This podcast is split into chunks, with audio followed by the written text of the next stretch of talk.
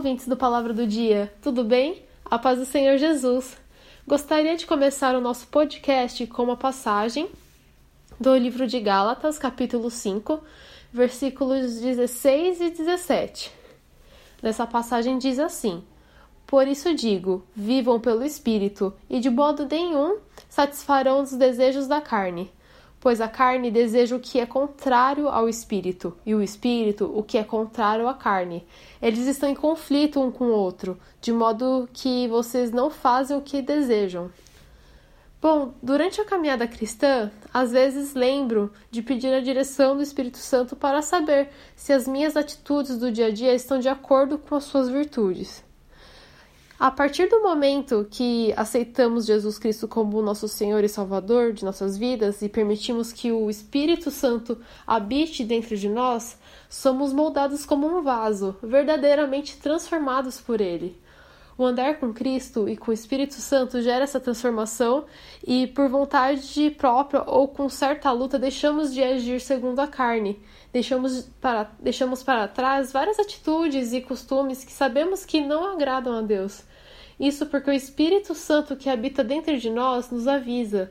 É importante distinguirmos a voz do Espírito Santo dentro de nós, pedir esse direcionamento para sabermos se estamos resplandecendo verdadeiramente à luz do Espírito Santo. Quando estávamos em pecado, vivíamos segundo a obra da carne. No livro de Gálatas, capítulo 5, versículo do 19 ao 12, diz assim: Ora, as obras da carne são manifestas: a imoralidade sexual, impureza, libertinagem, idolatria, feitiçaria, ódio, discórdia, ciúmes, ira, egoísmo, dissensões, facções e inveja, embriaguez, orgias e coisas semelhantes. Eu os advirto, como antes já os adverti, que os que praticam essas coisas não herdarão o reino de Deus. Todas essas coisas são todas atitudes da carne e elas não devem mais ser, permanecer em nós a partir do momento que aceitamos Cristo como nosso Senhor e Salvador e a partir do momento que o Espírito Santo começa a habitar dentro de nós. Quando Jesus entra realmente em nossas vidas, todas essas coisas são apontadas para nós para que sejam retiradas e corrigidas de nossas vidas, para vivermos uma vida conforme o coração de Deus.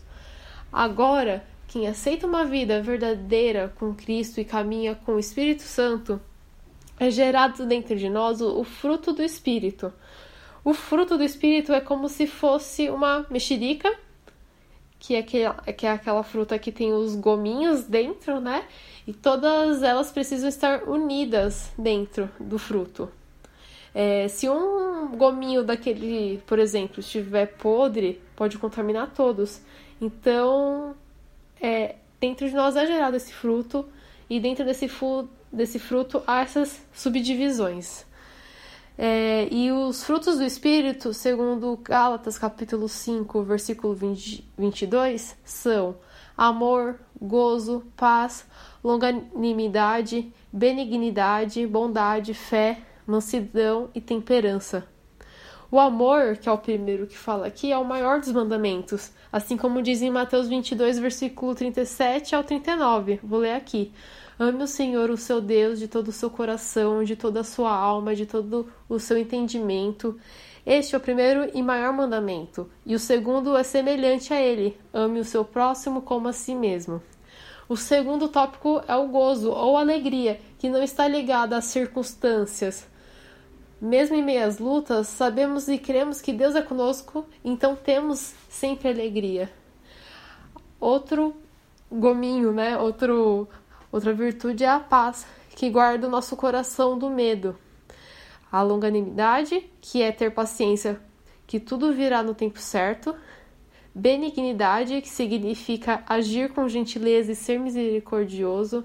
Bondade, o ato de sempre fazer o bem, ser justo fé, ser fiel a Deus e ter fé no que Ele tem para nós sem questionarmos sua fidelidade conosco. Mansidão, o ato de sermos serenos e agir com calma nas situações mais desagradáveis e difíceis.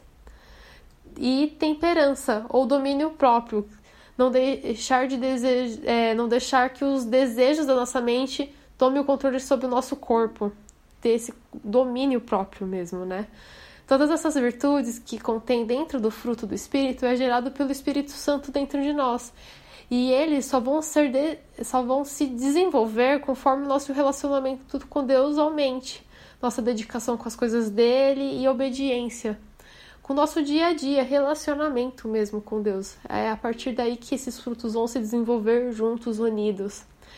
E em Gálatas capítulo 6, versículo 8, diz: Quem semeia para a sua carne, da carne colherá destruição. Mas quem semeia para o espírito, do espírito colherá a vida eterna. Então, que possamos analisar dentro de nós mesmos como estamos agindo, se estamos conforme os frutos do espírito e buscar o crescimento de cada virtude dentro do fruto, para que possamos refletir a verdadeira imagem de Jesus. Que Deus te abençoe e até a próxima!